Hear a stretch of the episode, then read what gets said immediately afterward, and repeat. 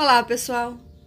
Hoje vamos continuar conhecendo poemas que fazem parte da coletânea A Sombra das Cerejeiras, da nossa escritora paraense Adalcinda Camarão.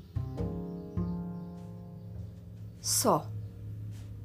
Há muito desejei dormir sem noite, frustrando o mistério do anônimo a esmo mas se meu dia é sempre noite, é natural querer-te agora mesmo. Não passa nem rastro de brisa brejeira, nem mais chuva, nem mais neve, nem inseto, nem pessoa. Só teu silêncio faz barulho no meu pulso, imitando o delírio da garoa.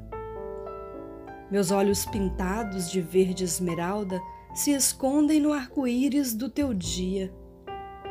Meus cabelos em ondas claras tateiam meu busto, agasalhando o seio lua fria. Pena meus lábios limpos de prece se durmam partindo de sede dos seus lábios.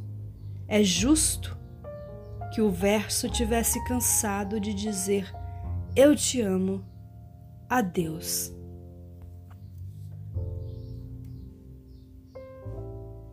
Dezembro 1980.